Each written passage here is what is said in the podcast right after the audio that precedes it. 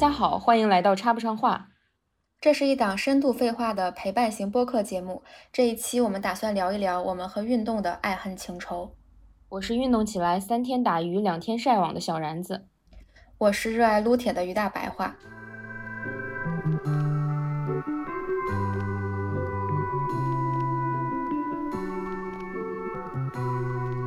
于大白话是一个健身小达人，我我感觉啊，我自己的感觉。因为我一开始并不了解健身，也不清楚运动的知识，但是是于大白货给我开启了这个新世界的大门。对，嗯，就是我有点现学现卖，然后老王卖瓜的那种感觉。就是我觉得可能因为我跟自己较劲和在运动这件事情上走的弯路比较多吧。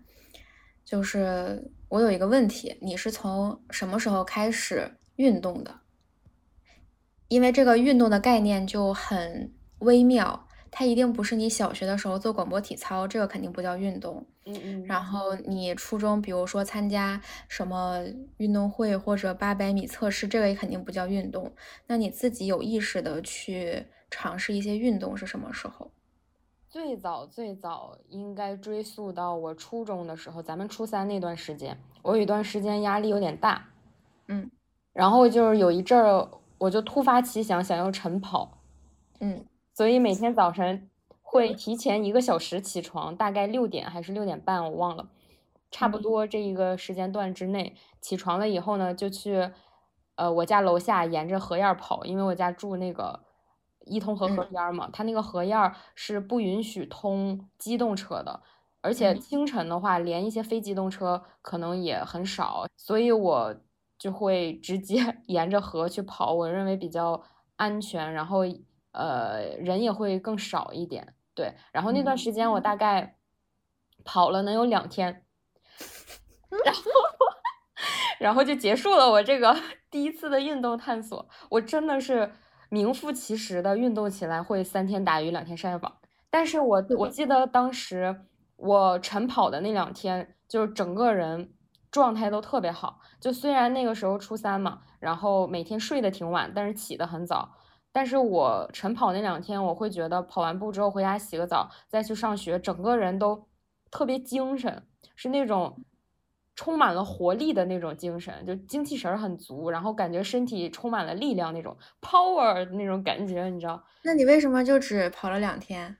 因为坚持不下去，我觉得。对，我觉得可能当时以我的身体素质，虽然我小时候身体肯定比现在身体素质要高，各项机能什么的，但是因为太久没有这种对我来说有点高强度的那种运动，我就觉得有点难以坚持。我认为当时也是有一点钻牛角尖了。其实我比如说一开始我可以每天早上先只跑十分钟，对不对？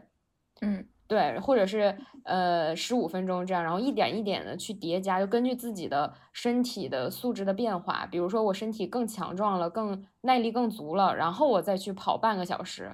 对，嗯，但是我那个时候因为这种观念或者这种知识意识就太薄弱了，所以那个时候我就想着，既然跑不了，坚持不了每天晨跑半个小时，那我就结束吧。嗯，对。就是我，你刚刚说跑步的时候，我差点笑出来，因为我觉得是不是所有的人他在最开始想要运动或者想要减肥，他脑海里面想出来的第一个运动方式就是跑步。对，因为我跟你是一样的，而且我也在伊通河边跑过，然后当时我还用那个 Keep 计时嘛，然后我跑到一公里的时候，我觉得自己要死了，因为我不知道你那个晨跑的时候它太阳晒不晒，就是我早上七八点钟出去跑的时候，它是特别晒的。哦，我我应该不晒，因为我是我真的是清晨，就是大概六点多，你想咱们初中的话，七点半你就得到校上早自习了嘛。然后刨去这个上学的路程的时间，我还有吃早饭的时间，以及你回家肯定跑完步还要冲个澡嘛。你除去这些时间，我大概跑跑起来可能就是六点多。所以那段时间就整个天气特别的凉爽，因为每天早晚都是比较温度比较低的时候嘛，然后又没有太阳就直射的那种阳光也没有，就会非常的宜人。跑起来也会很舒服。对对对，对我跟你就完全相反，就是我跑到两公里，我跑一公里的时候，当时可能用时十分钟，然后 跑到两公里的时候，我内心很崩溃，因为我想着不管怎么样，我还是要两两公里再跑回去，所以。我所以，我只跑了一天，就是在那个河边，我只跑了一天，然后这件事儿就被搁浅了。后来我是，呃，高中的时候，就是我们高中晚上有很四十分钟的监修，就是在五点到五点四十的时候有四十分钟的监修，大家一般就会去吃一点儿，呃，晚饭呀或者什么的。但是我觉得，我现在回忆起来，觉得是不是所有的。青春期的人，他或多或少都会有一点内心的拧巴跟自闭，也有可能是跟初高中的中考跟高考有关。就是我那个时候非常享受，我五点多，然后自己去操场上，然后在傍晚的时候戴着耳机听着，呃，你你认不认识那个歌手叫 Birdy 还是什么的？就是他特别，他的嗓音特别的空灵，我就一直在单曲循环。嗯，单张专专辑循环听他的音乐，然后自己跑，大概要跑两圈到五圈不等吧。那我觉得你真的挺厉害的，因为那个时候你竟然能跑五圈。我觉得五圈，我想想啊，操场一圈应该是四百米，四百米就是两公里。对对对对对，我我觉得我是跑不下来两公里的，而且还是在高中的时候。我高中每一天，啊，都只想。就是空闲的时间多趴一会儿在桌子上。你说这个是不是就是我之前说自己很孤勇的那一面的性格？就是我有的时候特别跟自己较劲，嗯，然后较着较着劲，就是我自己仿佛有分裂的人格，就是我在跟我自己较劲。嗯嗯，对，就是那种感觉。而且可能是因为我在。第零期的时候不是讲过嘛？就是我爸爸小的时候会带着我早上出去晨跑，所以我觉得这就给我种下了一颗运动的种子。然后我还有一个问题，就是你最开始为什么想要运动？哦，这个真的是，其实最开始最开始就追溯到我初中沿着河跑的那两天，我觉得那段时间压力有点大。但是他这个压力又不是我们讨论咱们初中班主任那一期，就是面对老师的压力，是面对我自己的压力。是我觉得我在学习上面没有给自己一个满意的成绩答卷，然后呢，在生活上面我又觉得当时的我，嗯，体重有些失衡。我不记得你有没有印象了。我初中三年真的是一直在横着长的一个过程，我真的个儿没咋长，但是体重长了很多。嗯，你可能已经不记得了，就是因为天天看在一起，都就都看习惯了。然后那段就是其实我记得，但是我是觉得说，呃，初中大家都会有，因为青春期嘛，大家都会有变胖一点的。而且我觉得，嗯，这个我们可以后面再聊吧。我觉得是大家的这个观念不太一样，而且青春期会有青春期羞耻，你听说过这个名词吗？我听说过，就是比如说女生在发育期会含胸驼背。是不是这样？对，嗯，对，还有就是，比如说你去吃自助的时候就不敢拿菜，就是你会你会很害羞，然后就就是很难登大雅之堂的那种很畅快的感觉。所以我觉得那个时候大家自己的心里都会有一些呃对自己的不满意啊或者之类的。对，但是啊，我认为就是我认认真真开始坚持运动这件事情的源头，是因为呃是想为了减肥，是这个就很后面了。就是嗯，真的就只是这两年的事情，就是应该是是这两年吗？对，我是这两年才开始坚持运动的。嗯，就是即就是即使说是三天打鱼两天晒网，我也是能坚持三天打鱼两天晒网的运动下去。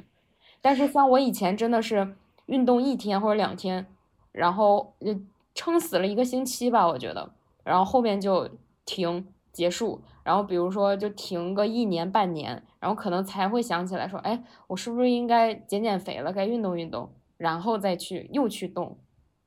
嗯，就我跟你可能不太一样，因为我认认真真开始运动应该是在大二，呃，大二以后我基本就没有断过这件事儿。对，因为那个时候我根本都。不了解健身是个什么东西，就健身房这个场地对于我来说是个陌生的场所。但是真的是从你口中就是听到了很多关于健身的事情。我当时印象很深刻的一点是你还在宿舍买了哑铃，然后自己 在宿舍里面就是举哑铃、举铁。对，嗯，就是我，我最开始其实跟你一样，都是为了减肥再开始运动。那个时候就深受我们国内对于白瘦幼的一种趋向，然后觉得。减肥是一辈子的事业，你控制不了体重，何以谈控制自己的人生？其实我觉得现在想想，这些口号都挺蠢的，而且对女性绝对是一种，呃，绝对的压迫吧，我感觉。但是我大学的时候，大二我是真的很胖，就是那个时候，因为大一刚入学，我每天吃食堂嘛，然后我们食堂的沙拉烤肉饭巨好吃，嗯嗯，就是它那个沙拉烤肉饭是上面。就是一个饭盒，然后会给你盛满以后，再给你冒一个尖儿那么多。哇！我每次把那个尖儿吃完，我就已经撑了。但是其实每一顿饭我都会把整盒饭吃完，所以我一直都处于那种很撑的状态。然后你很撑，就得喝点东西顺下去那种感觉，就会点一杯奶茶。所以就可能短短的一个学期，我就像充气球一样胖了起来。但是我自己是很。就是拍照呀，或者什么的，或者你只自己看自己是觉得整个人是状态很不好的，嗯。然后我从大二开始就，嗯，先是少吃，然后我当时记得很清楚，我的体重有一天有一年暑假回家胖到了五十九点几，在那以后我就再也没有量过体重，然后我还在那个时候去拍了我的护照，所以我护照上面现在就是一张。巨丑无比，我永远都会拿出来，然后给别人看我的转变，就是最强的那种反差对比。后面就是，我就决定开始跑步。然后其实跑步它分为几个状态，我觉得最开始跑的时候其实是很痛苦的，就是你刚开始培养跑步习惯的那两天，你有没有这种感觉？有，但是我要就是。坦诚的一点是我现在也没有养成一个跑步的运动习惯，但是我很理解你说的，嗯，就是刚开始，就比如说以前你真的是动都不动，然后刚开始运，呃，刚开始跑步的时候，真的巨痛苦无比，而且我还是属于那种气管不好的人，你知道吗？不是你气管不好，我觉得是这项运动你的身体没有适应，所以就是上不来气儿，然后岔气儿，然后头晕，然后觉得脚巨沉。就是可能跑两圈就觉得上不来气儿，然后我有的时候都会觉得浑身发，就是抽筋儿一样，然后 就是发麻的那种感觉。嗯，然后最开始的时候是这样一个阶段，到后来呢，你可能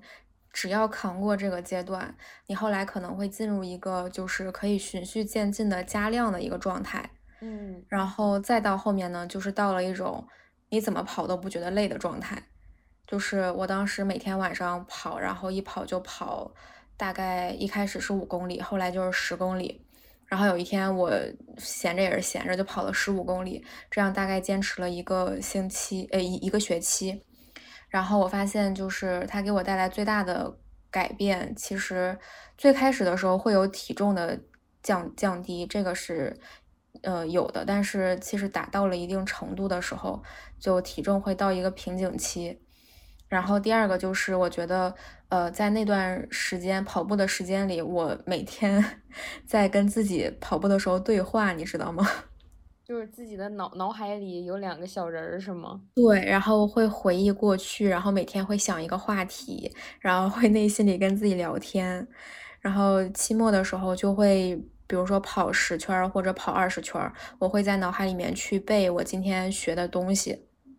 然后就是一个很好的放松大脑和思考的一个状态。我觉得很多我的好的想法都是在跑步的时候产生的，所以我当时特别喜欢跑步。还有一个意外的收获就是我当时的月经变得非常的准。嗯，就是我觉得你适当的运动是会让你的整个的身体达到一个非常好的状态的。甚至我那个时候就是虽然不化妆，但是我每天。的皮肤就是毫不夸张的说，真的就觉得你不涂东西它都是发光的，就是嗯，又很嫩，然后又很有活力。嗯嗯，我理解。对，然后这个就是我刚开始跑步的故事，但是后面就是呃，你中间我回家了一趟，就放假了嘛，然后回家了，回家了以后呢，这个就搁浅了。但是我回家的时候，其实会去健身房呀之类的。但是在开学的时候，可能就呃不会像那一个学期那么的快乐跑步。在后面就是可能断断续续的也坚持跑了，但是那个时候会觉得你是在坚持运动，就是你自己会内心觉得我是在坚持。但是现在我是觉得，嗯，运动如果你觉得你是在坚持，那其实，嗯，你还是不是很情愿的。嗯，就是没有达到热爱的那个地步，就不是说你可以在跟你自己较劲。嗯，它不是你的一个爱好，是你每天必做的一个任务单里面的一个任务。对，然后其实就呃不是很快乐，我觉得。对。嗯，然后我觉得所有不不让自己快乐的爱好和习惯是很难坚持的。对。是的，就是除非你喜真的喜欢，或者就是它有很强的正向的反馈，但是运动到了一定瓶颈之后，它给你带来的更多的是维持你身体的一个稳定的状态，它不会给你更积极的正向反馈了。就是你的体重肯定不会一直掉，你的皮肤也不会一直好。对，而且我觉得运动它是一个需要阶段性反馈的，就是它的阵线会拉的比较长。比如说，你不可，你可能一开始从未运动过的时候，刚开始运动，可能每天确实都会掉秤，对不对？但是后来可能到一个什么时期，你慢慢的就会发现它不动了，就是我们所说的平台期也好，或者是说，呃，你这个时候需要改变你的运动方式，比如说有氧无氧结合，就试着去撸一撸铁、塑塑形这种的。对，它是一个需要你不断去调整自己的运动计划和方案，然后才会。并且坚持了一段时间之后，才会给你一个正向反馈的这么个东西。嗯，而且很很 bug 的一点是，我觉得健身或者运动，它不光是你运动就可以了，因为它要求的是你整个人的一个呃生活习惯。嗯，就是你相应的可能你也要吃的健康，然后你也要早睡早起，然。后你要多吃水果蔬菜，它是一整套的生活方式，而不是说我每天去跑个步我就会特别好，其实不是这样的。这个就是我后面想说的一点，你先说了我就在这说了，就是我认为运动带来的好处之一就是它改变了我的减肥观念，就是我以前一直是那种觉得减肥它是一个阶段性任务。我比如说想靠一年或者几个月，我想减重到一个什么状态，然后后面我就可以就不运动了。我一开始真的是这么想的，但是减肥它的本质其实是改变你的生活习惯，就是把你的生活习惯从以前的不健康变得更健康了。它其实是一个呃整个生活习惯的转变，比如说你的饮食习惯，对吧？你以前重油重盐，现在可能运动了以后，因为就像你说，它是一套的东西，你现在就得吃的就得更轻盈、更健康、更注重营养的搭配。然后呢，你在运动运动习惯上面也要有一个转变，比如说以前就是根本不动，很懒，但是现在可能慢慢的开始散步，或者偶尔会跑步。然后如果喜欢上运动的话，可能会坚持运动，这样。对，对，而且我觉得，呃。你在减肥的时候有没有出现过那种？因为我最开始的时候也减肥，但是就，呃，不停的反弹，然后再减肥，再反弹，再减肥，就永远跟那么五斤左右的体重在不停的较量。有，非常有，而且其实直到我去年都是这样的。而且我减肥的过程中会，嗯，会做一些比较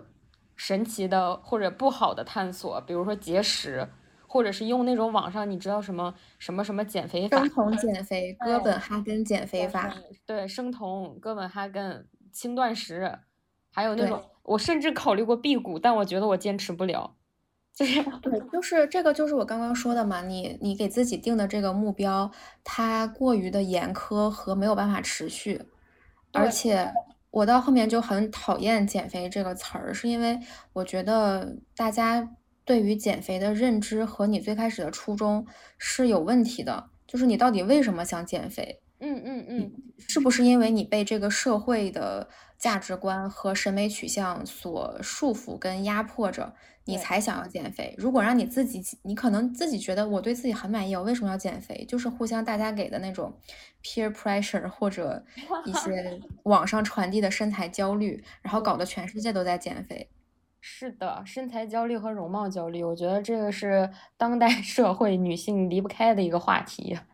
对，然后呃，我当时就是这样的，就是就为了那么五斤，可能就是一百一到一百零五，或者一百一十五到一百一，就是这几个坎儿，然后不停的在跟自己较劲。因为比如说，嗯，我想减肥了，然后我就会吃的也很少，然后会坚持跑步，然后效果很好，然后就觉得我应该奖励自己。我就去吃一顿火锅，但是我觉得吃饭就是这种，你永远不是因为吃这顿饭胖的，你是因为吃了这顿饭，然后随之而来的几天，你都很想吃好吃的，然后你。这样坚持吃了一周，你就会胖起来，然后你可能胖了三四斤，但是这三四斤其实是很顽固的，长到了你身上的肉，就是又很难再减下去，然后就这样，就是它长的是脂肪，但是我们可能一开始减重，它掉的是水分和肌肉。对，一开始掉的肯定是水分，肌肉倒没有那么好，就是好掉吗？我觉得一开始你也没有什么肌肉，其实，因为练肌肉是很难的。对，嗯，后面就是我到开始真正的喜欢运动跟开始健身，跟你差不多，可能也是这两年。嗯，因为嗯，就我觉得我读研以后嘛，就不太喜欢跑步了。虽然我其实也在操场上跑步过，然后也游泳过，但是我就是觉得这些呃运动，就是比如说跑步啊，嗯，我跑完之后，就是晚上如果是夏天跑的话，我们跑完步不是要拉伸和压腿嘛，然后那边就会有很多就是小小灌木丛或者草丛，就会有很多蚊子，然后就每天会被蚊子咬，嗯，然后就很崩溃。或者说去游泳的时候，你要去游泳馆，然后要要换衣服，要游，然后要洗澡，再回来。我觉得这中间就要大概两个小时的时间，就是会很麻烦。我觉得，对我刚才也想说，其实我发现，就是我最喜欢的有氧运动是其实是游泳，但是它真的太麻烦了。就首先你要找场地，而且你这个场地还是付费的，它很难找到一个免费的场地可以就是免费游泳。而且还都挺贵的，其实。对，是的，现在健身房里的游泳馆其实还挺贵的。然后另一个就是，就像你说的，你还得带着衣服去，然后整一个全套的一个过程下来，又要洗，又要那个换衣服，很麻烦。所以我觉得它的执行就会比较，执行成本比较高。对，然后它看起来像是困难重重。对，然后后面就是开始去。呃，我想大家都知道的，什么美丽芭蕾，什么周六野这样的，然后会有一些健身操，郑郑多燕，郑多燕，还有帕姐，哦，帕帕梅森不是帕梅拉，帕梅拉，不好意思啊，我一次都没有跟她练过，对，但是我觉得她身材真的很棒。我跟她练过，然后练完了之后，我就发现，嗯。就是健身这个东西真的是分等级的，就是你不是这个等级的人，就真的也也是不必这么苛求自己，你的运动你的运动效果也不会那么好。对我其实是，嗯，到后面然后我就开始去尝试一些，呃，就是我最开始其实尝试的这种是美丽芭蕾，然后我记得我是大学的时候就是一直在练，然后每天我会练一个天鹅臂，然后练两套就是腿部的。然后其实效果特别好，嗯，就是再加上我会偶尔跑步嘛，嗯，所以就是，嗯，你的身材会变得很匀称，然后每天夏天的时候会大量的出汗，然后你的你觉得你的核心也会好很多，然后反正整个的状态其实是很好的。我觉得在我开始练美丽芭蕾的时候，我对运动就形成了一个比较，呃，至少是有了一个比较好的身体素质跟运动基础吧。嗯，就是因为美丽芭蕾，它的运动强度真的挺挺挺强的。对我刚才就是想说，那个美丽芭蕾，我唯一能跟下来的就是天鹅臂，那个腿呀，我真的尝试过，就是因为它是可一边的腿造造个十分钟、十五分钟，你知道吗？对，我根本坚持不下来，五分钟我都坚持不下来，就可能到第二个、第三个动作的时候，我我腿就已经有点抬不起来了。对，然后。呃，当时我有一个好的办法，就是你可以在练天鹅臂或者跳这些操的时候，打开一个你喜欢的综艺或者电视剧，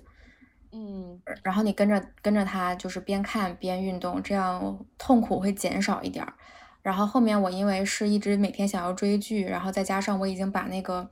呃动作都背下来了，所以我其实后面就不照着它练，就是对着我的电视剧练。所以其实那段时间我还挺快乐的，就是又可以看电视剧，又没有觉得自己在浪费时间。对，对，然后后面我觉得就呃开始攀岩，然后我就觉得。呃，我其实最开始是爬山，爬山的时候我去爬了一次华山，后来我就觉得我一定要尝试攀岩这项运动，因为我真的是一个很喜欢户外运动，就是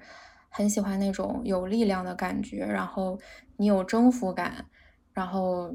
就是很喜欢这种可以呃定一个目标，然后你去挑战自己跟打磨自己心性的一些活动，所以我觉得呃。跟去自然界，跟自然界去较量，或者去自然界探索的时候，我觉得很有意思的一点，其实就是你想要的不一定能得到。这个是我每一次出去玩，或者每一次就是历经艰难险阻，然后呃去去完成一件事情，最后没有得到我期待的反馈的时候，最大的一个感受就是会觉得，呃，人类在自然面前真的是太渺小了。嗯后面我就开始去攀岩了，然后我很喜欢攀岩这项运动，虽然它让我摔断了我的胳膊，然后让我变成了一个很胆小的人，但是我觉得他给了我一个很好的当头棒喝，就制止了我所有鲁莽跟冲动的运动上的决定。在我几乎是从断骨折以后，才开始认真的去了解运动上面的安全和有这样的安全意识的。嗯，我有个问题，就是。呃，攀岩的话，你说的应该是那种室内攀岩，对吧？对，那种攀岩馆里面的攀岩，就是它其实锻炼的是什么？是核心吗？还是手脚协调能力，还是怎么？就是说你你的每一步是会有教练给你安排好的，还是说你是可以自己 DIY 的？哦，是这样的，我大概解释一下吧。嗯，攀岩分成两种，然后一种是抱石，抱石是那个哪两个字啊？就是。拥抱石头 的抱石，抱就是拥抱的抱石，就是石头的石。暴石就是我们看到的，它可能墙比较矮，然后不需要你穿任何的防护呃装备，然后下面会有一个大的软垫子。它是有呃，它会定一些线路，它的难度是从 V 零到呃 V 零是最简单的，然后可能最高可以到 V 十几吧。然后它每一级对应的就是不同的难度。然后你可以去走不同的线路，它都会给你定好。但这个线路呢，它是呃人定的，但是呢，它的爬法会不太一样。所以它比较有趣的是，你怎么去优雅的爬完这条线路？你有的时候可能，嗯，比如说你第一次爬可能会比较的不好看，然后你后来可以慢慢的去打磨你的这个呃爬法跟路线，然后最后就是比较优雅的爬上去。它是一个这样的，不停的有级别的，然后。另外的一种就是顶绳，就是我们会经常看到的，你会绑一个安全绳，然后爬特别高，然后你再呃跳下来那样的。然后这种呢是它会，它也是有线路的，就是它会给你设置不同的岩点，然后会有相应的不同的难度。它是分五点几的，它可能是从五点五点六、五点七开始，然后到可能五点几，然后它到呃过了五点十一以后还是五点十，我记不住了。就会有 A B C D，然后它也对应不同的难度，就是这个难度是递增的。然后你也是就是爬同样的颜色，然后爬到顶，然后再跳下来这样的。暴石的话，它锻炼的更多的是你的技巧，就是你攀爬的一些技巧。然后可能你的顶绳，因为它比较高嘛，它更多的呃除了技巧以外，它更多的是你攀岩的一个耐力。然后，但是我也说的不是特别的全跟专业啊，就是简单的我的我的理解。它攀岩，你锻炼的其实是你全身的一个能力吧。因为我最开始去攀岩的时候，就是以为是手往手往上拽自己的身体，但是后来我发现，其实你的胳膊它是一个非常呃小的。力量非常小的一个部位，你不可能指指望着你的你的胳膊能把你的身体拽上去，所以他比较专，就是比较呃希望的是你用自己腿部的力量把你自己蹬上去，就是你你其实不不太会需要，或者说你最好不太用得到自己的胳膊，但是最开始爬的时候是会胳膊借力很多，所以就比较胳膊会比较累，然后就没有力气了。但是其实是最好是用自己的腿啊，但是核心其实是你做所有的运动，它都需要的一个一个训练。所以我觉得，如果是回答你刚才的那个问题的话，可能攀岩它锻炼的是整个身体的一个全身的一个锻炼和你的协调性呀之类的，还有一些技巧性和趣味性。嗯，然后呃，攀岩比较有趣的东西，它在于。嗯，它会是一个，其实是一个很优雅的运动。虽然可能我不知道你能不能理解，或者你觉得这个很搞笑，我一开始也是这么觉得的。但是它是有我像我自己啊，就是那种爬的很丑，然后只求爬到顶，不求动作多优美。但是其实，嗯，比较专业的或者比我更入门多一步的人，他们可能追求的是你在爬的时候如何优雅的爬完这一条线。嗯，对，因为你爬的如果特别好看、特别优雅的话，其实是一件非常赏心悦目的事情，而且是一件非常颅内高潮的一个事情。对，然后另外一点呢，就是，嗯，暴食是一个，就是整个攀岩吧，它其实是一个很有趣的，就是它需要你动脑子，它不光是你去去爬就好了，它是需要你动脑子的，就是你要怎么去爬，你要怎么用你的身体优势，比如说有的人很高，他的胳膊展开。就是张开会比较高，就可以够到比较高的点。但是有一些人呢，他比较矮，所以他有的点够不到，那可能他就要用一些其他的，比如说去荡一下啊，然后或者其他的一些技巧。然后还有就是，嗯，我觉得攀岩它其实是一件，呃，你很有成就感的一件事情，因为你爬下来一条线，你就会有一条，就会有一条线的成就感。就是他给你的是一个很很直接的一个反馈，然后当你去征服掉这条线的时候，你会特别开心。然后比如说你可以从 V 零到 V 一，或者从 V 一到 V 二的时候，就是那种愉悦感和满足感是非常快乐的。然后还有另外一点就是你会在攀岩的时候遇到很多朋友，就是其实它不同的领域都是有圈子的嘛。然后攀岩它其实属于一种比较小众的运动，然后。就即便它现在其实已经推广的很好了，但它其实也是一个很小众的运动。然后大家其实我我接触到的玩攀岩的人都是非常好的，然后大家会互相去学习，然后会互相去指导，会互相加油鼓气。真的就是，比如说你一个人在跑步，你跟他说加油，没问题，你一定可以跑到终点，就觉得很很搞笑。不知道为什么，但是如果你攀岩的时候，真的你在上面爬，然后下面会有人跟你说加油，或者告诉你，呃，你的你的膝盖有一个点，或者你的哪儿有一个点，大家就会互相这样鼓气，然后就加油，你马上就要到顶了。其实是一件特别振奋人心，然后你在下面也会这样去鼓励别人，就是我觉得是一个非常好的一个一个交流的圈子跟团体，然后我遇到的朋友也都挺好的，对，所以这就是我很喜欢攀岩的原因，嗯。嗯。但是这一切都以我骨折画上了一个分号。对，然后我是在攀岩以后才开始健身的。然后刚开始健身，嗯，就是我我我还有一个小的问题，就是你对自己的身材或者对自己的想要运动有一个什么目标，或者你有自己的一个审美吗？好，我觉得你这个问题特别的好，因为。呃，很多人减肥，就像你说的，都是一开始从比如说自己的身材焦虑，然后开始有了减肥这个念头，然后再到后来你会就是不得已的去运动，对。但是我发现一件事情，就是我说不上来，这算是人性吗？我就觉得欲望这个东西是永远没有尽头的，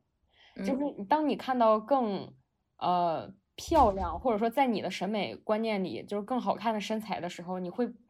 不自觉去垂涎，并且去羡慕，要是我能拥有就好了，就会有这样的想法。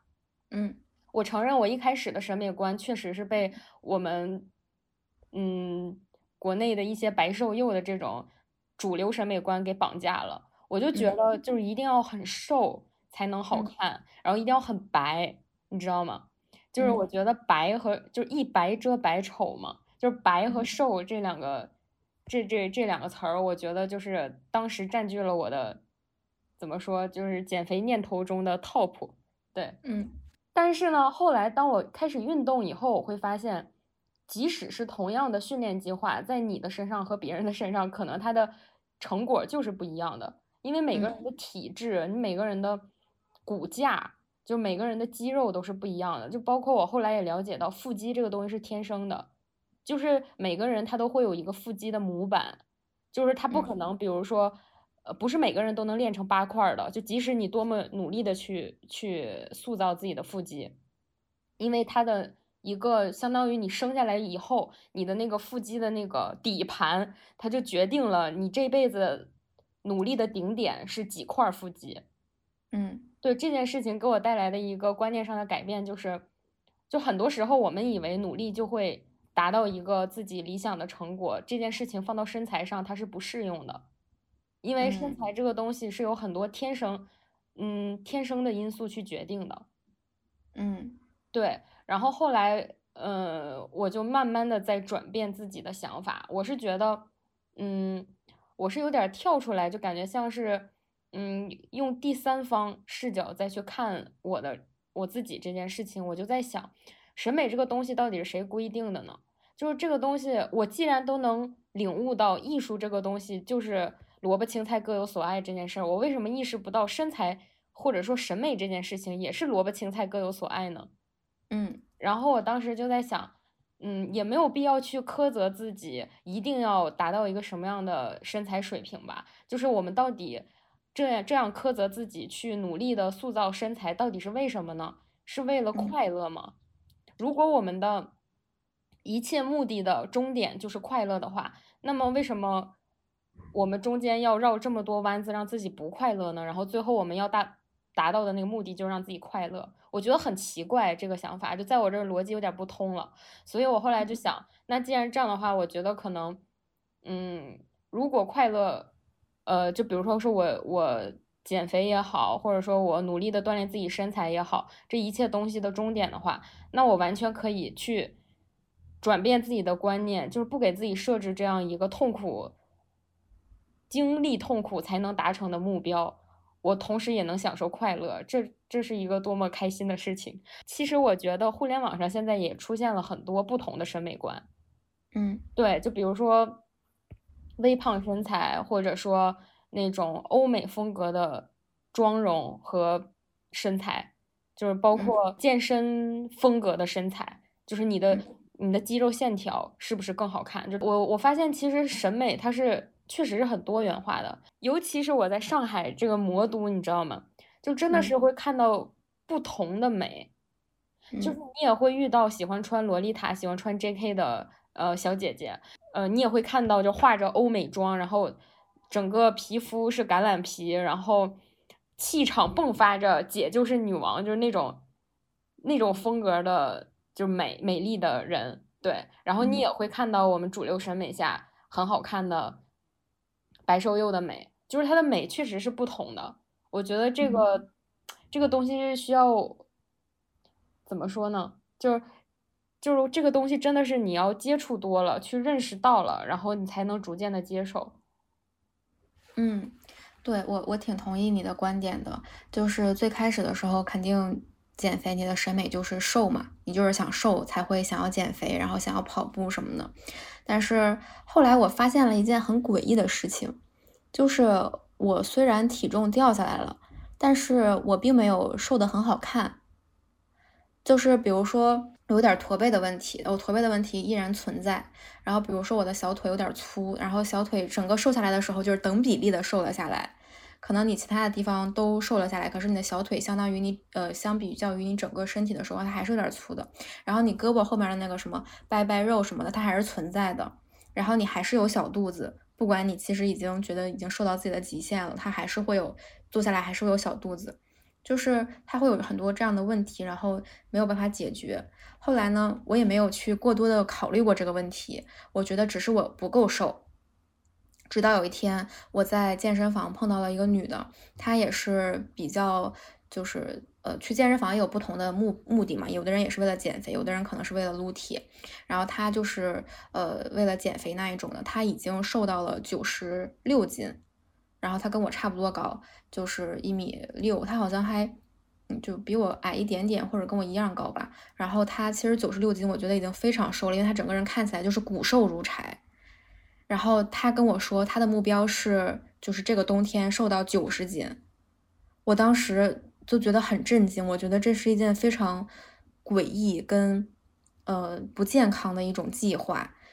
就是我看他的时候，我根本不会觉得他是一个胖子。我我的直观感受，他太瘦了，因为他上面冬天嘛穿着那种针织衫，然后我真的都能看到他的他的那种排骨胸啊，还是肋骨呀，就是我真的能看得到，就是感觉很瘦。嗯，但是他体态也没有特别好。然后他跟我说，他呃还想再瘦五六斤。我当时就就很震惊。可是其实我也没有什么权利去 judge 别人或者去说什么，我就。只能听他讲嘛，然后那个时候其实我的观念有一点撼动了，我觉得好像说我减肥并不可以让自己变得好看，这个好看其实是呃，就是虽然大家的审美是不一样的，但是一个人好看或者说他不好看，其实大家都是有一个差不多的审美的，除非是很小众的那个领域。那我觉得你看上去好看还是不好看，就是我觉得好像瘦也不代表好看。但是那个时候我也没有做更多的思考，直到后来就是快健身的时候，然后呃，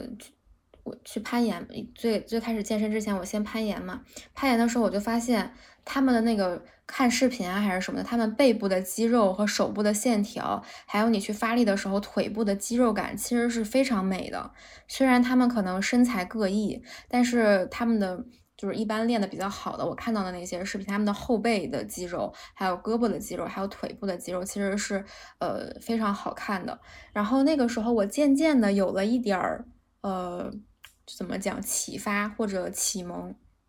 再加上嗯后来我开始健身以后，接触到那些呃比如说你的。呃，你的腰很细，就是你的腰臀比嘛，还有你的肩膀跟后背，还有整个身体的体态，我才发现，就是我真正喜欢的是什么样的身材，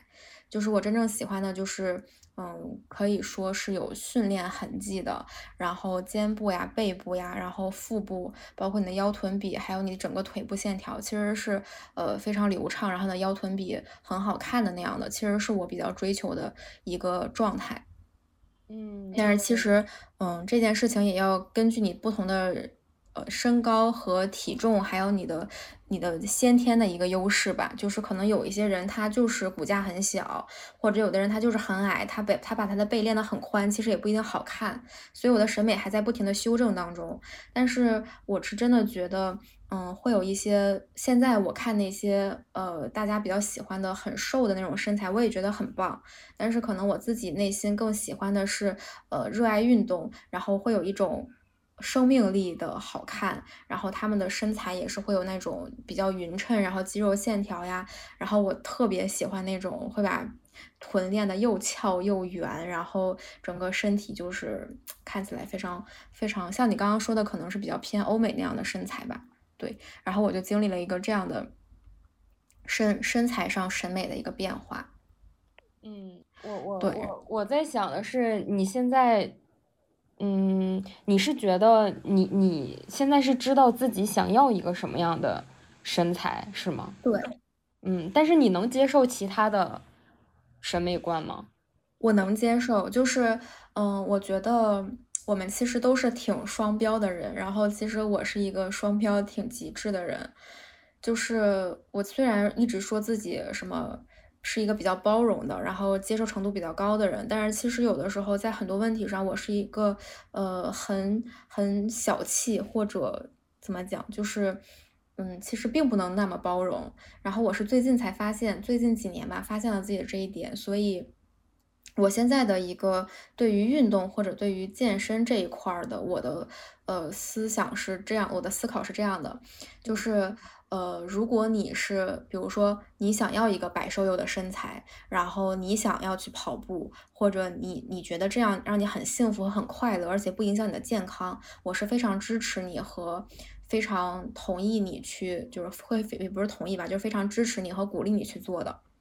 就是我觉得每个人他都有自己的审美，他如果就是想要白瘦幼，然后他也非常开心，他也在用一种非常健康的方式去达到他的目的，那为什么不好呢？我觉得这是非常好的。是，但是我总觉得，如果要是比如说白瘦幼这一套审美，它就是不适合这样的身材。就比如说，嗯，可能有的人他先天骨架就会比较大，你再就像你说的再瘦，他也不可能瘦到就是像白瘦幼那种。就而且你可是这是他想要的呀，这是他的梦想，你为什么？我还没有说完，等我说完好吗？就是我的意思是说，他去追求的过程可以是快乐的，但是如果他的目标一旦就是他达不到的，那他永远也达不到这个目标，他如何快乐呢？嗯，这个问题其实，呃，我大概可以理解，但是我有一个想法，就是我觉得我们对自己的很多目标。其实，尤其是健身上的目标，它不是一个单一的目标，不是说我定下来，我的体重要到一百斤，或者我的臀围要到九十五，然后我达到了这件事就结束了。它是一个动态的波动的过程，就是可能我有一个大概的身材的一个想象，然后我也在不停的靠近，但是我觉得在靠近的过程当中，我可能会不停的去修改自己的这个目标，然后可能会，比如说我的臀围到了九十五，我可能会想到九十八。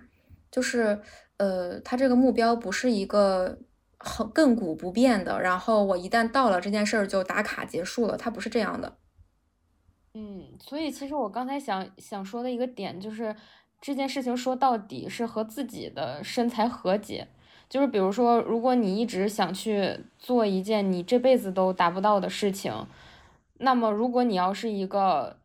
呃，享受过程的人，那么好，你可以很快乐。但是如果是一个想要通过达到这样的目标来带给自己快乐的这样的一种情况，我觉得就很难，就是有点和自己较劲，有点钻牛角尖的感觉。嗯，我明白你的意思，就是，嗯，我觉得健身或者运动的这件事儿，它好就好在它非常的简单跟纯粹。而且它是相对来说比较可控的一件事情，就是比如说你想减肥，你其实就算饿着，你就饿饿着一饿一周或者饿一个月，你是或许能达到你想要定的那个目标的。只要你目标不太离谱啊，比如说一个月减二三十斤，就是它其实是比较容易达到的。但是其实除了减肥跟健身这件事儿以外，嗯，很多生活当中的事情其实是不可控的。对。就是有些事情是你无论怎么努力，你说我想赚他一个一个亿，可能我努力一辈子，我都看不到任何希望。就是他这件事情完全不受你控制，或者比如说今天晚上我想看到流星这件事情，它根本就不会受你的主观意志为转移。所以我觉得健身它好的好处的第一点是在于它可以给你一个直观的反馈，就是比如说我想要定一个小目标，然后我可能就能达到，我这样会有一个短期的。一个收获，或者说你只要再运动，你就能看到自己变好，或者说你只要只要你再健身，你就能看到你的短期的一个成绩的展现。嗯，另外一点呢，就是他其实像你刚刚说的，的确是有一些人，他可能就是不管怎么努力，他都达不到他想要的那个目标。那这个时候有可能是他的目标定的有问题，他要反思一下自己，也有可能是因为他还就是没有达到从量变到质变的那个过程。所以我觉得第二个给我很好的一个启发，就是他在打磨我的心性，尤其是包括像我刚刚说攀岩和我在撸铁嘛，就是比如说，嗯。你去什么深蹲或者硬拉，然后你从比如说硬拉二十千克，然后到四十，就是它是一个你在跟自己整个的身体不停的去调整，不停的去训练，然后让你自己去进步的一个过程。其实这个过程挺挺痛苦和挺孤独的，就是嗯，虽然运动会给你产生。多巴胺或者什么内啡肽嘛，但是其实如果你一直卡在呃一个地方，然后你很难进步，它其实是一件挺难受的一个一个事儿。然后我觉得这个过程当中就需要你跟自己不停的去打磨你的心性，然后你去想办法跟他，嗯，用什么途径呀？比如说你改一下自己的训练方式，或者你去用一些其他的方式去多学习啊，或者怎么样的去改变你的这个。这个这个卡点，然后你去进步。然后第三个，我就是想说的，就是接受自己。就是，嗯，我觉得首先你要接受自己，这这一点其实我特别有发言权，因为我虽然一直说接受自己和认识自己，但是我是一个只能接受自己未来是优秀的。嗯，就是如果说。比如说，给自己定一个目标，我现在考试八十分，我下一次考试我要考到一百分，也有可能这个不是下一次的目标，就是我要打，我要考到一百分。然后，如果我就是一直努力，一直在进步，我能考到一百分，那我当然很开心。但是呃，就是我我其实是不能接受现在八十分的自己的，我只能接受我现在虽然八十分，但是我未来可以到一百分，所以我接受我自己。你能理解这个意思吗？我能理解，你就是完美主义的代言人。对，然后，所以我其实是非常不能接受自己的，而且我非常厌恶自己现在是八十分。我觉得我一定要考一百分。我现在之所以活着，或者我之所以在努力，是因为我相信自己有一天真的可以考到一百分。如果有一天我突然意识到我就只能八十分了，我就只能像现在这样，那我会非常的不能接受这个事儿。所以现在其实。嗯，我我发现了自己这个问题以后，我进行了思想上的转变，就是我真正的开始去接受八十分的自己。我发现可能八十分的自己也还不错，因为可能嗯，就是就是也还不错吧。嗯，然后但是我就是还在纠结跟嗯，还在跟自己的和解当中，但是现在可能和解的进度已经从原来的百分之十，现在可能到了百分之五十。嗯，现在这这种状态。对，所以我其实是觉得说，大家还是要接受自己的。虽然你现在，嗯，可能你只有你你你有一百一十斤，或者你现在一百二十斤，然后或者你现在肚子很胖，因为我现在坐下来也有也有肚子，就是什么的，或者你现在有各种各样身材的缺陷，但是接受你自己，我觉得，嗯，自信和你的状态、你的体态，其实远比你的体重的一个数字。要重要的多，因为你不可能把你体重的数字天天抱着，然后逢人就给人看，对吧？大家看到的是是一个完整的你，是通过你的身材也好，你的穿着也好，你的妆容、你的表情、你的举止，它是一个综合体，大家才不会纠结你是不是一百二十斤，你是不是什么只有九十斤，大家看到的就是一个你给他的一个直观的感受。对，我觉得你说的很好，就是比如说刚才你问我的那个问题，你就说。就是我的审美是什么样的？我后来仔细思考了一下，我发现我没有一个完，就是完全就是像像你一样去 pick 的我想要的身材，因为我发现我是一个我觉得哪个都挺好，就是，对我会发现就是这个也挺好啊，那个也不错啊，而且我我是比较崇尚于，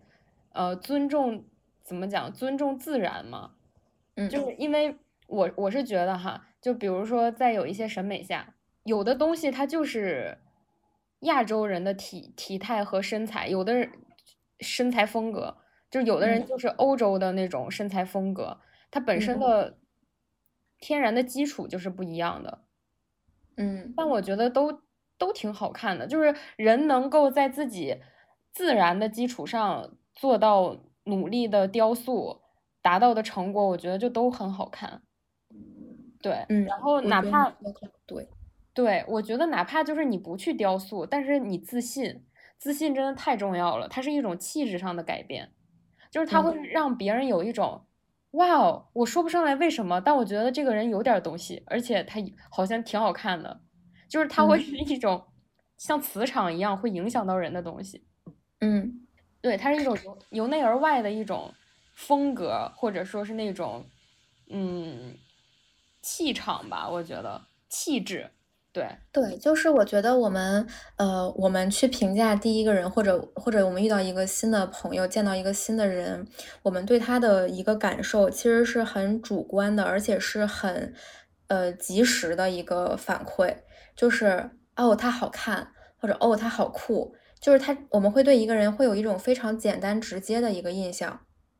对，而且我们在做这个判断的时候，并不会去参考一堆系数，比如说他的身高体重、他的风格、他的头发长度、他的妆容什么、他的眼睫毛的卷翘程度，我们是没有这些，不会去考虑到这些细节的参数的。我们就只会有一个直观的感受，说哦，她是一个很酷的女孩，或者哦，她是一个很优雅的女孩，就是我们是会这样的去品去感受一个人的。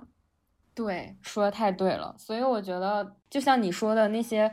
嗯，参考指标啊、系数什么的这种东西，可以成为你自己努力的一个方向，但是一定不要把它当做唯一的评判标准，去那么严苛的要求自己吧。我觉得，对，而且，嗯，我觉得，呃，生活已经很很苦了，就是可能对一个学生来说。可能健健身或者他的身材是他很关注和很他他很担心的一个事情，但是其实呃可能你再年长几岁，我不知道我们这个播客的一个受众啊，但是我是觉得生活里远比有有生活里远不止身材这一件事儿。它有很多很多更重要的事情，这个世界也没有人真的会 care 你的身材，或者因为你身材不好，或者因为你身材好就跟你好或者不好。对，就是我是觉得大家应该去多关注一些，嗯，更有意义的和至少不那么内耗的事情吧。对，就是一旦这个东西再让再掏空你自己，我觉得这个时候就要。想想起一个警钟在内心，好好问一下自己，这个真的是，呃，就是就是现在此刻正在进行的这件事儿，是不是哪里出现了问题？对，然后我我是觉得，我是比较希望大家都可以在运动，不管你选择的是什么运动，呃，第一个是注意安全，保护好自己；第二个就是享受运动给我们带来的快乐，而不过分的强调结果。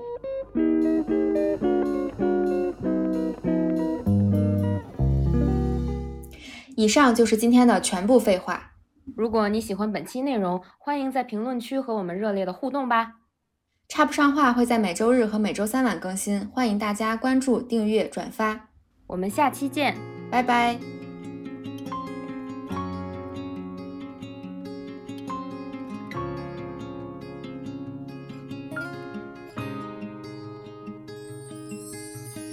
Put your makeup on, get your nails done, curl your hair, run the extra mile, keep it slim so they like you.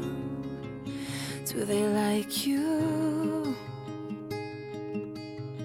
Get your sexy on, don't be shy, girl, take it off. This is what you want to belong, so they like you. Do you like you? You don't have to try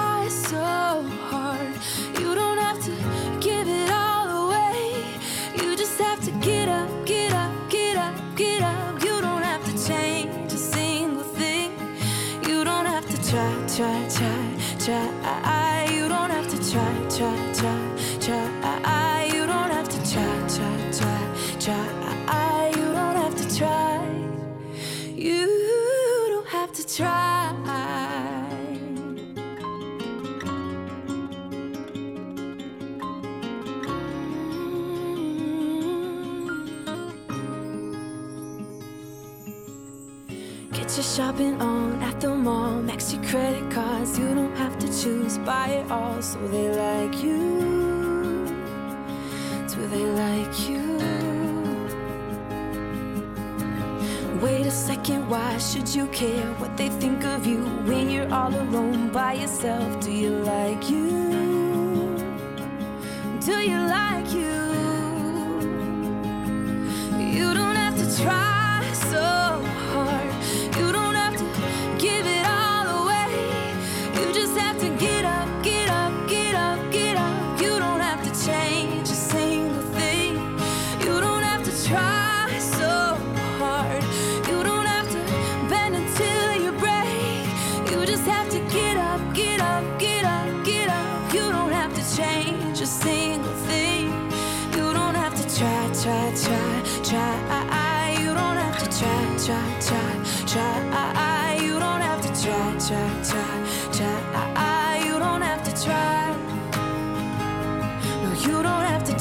try, try, try.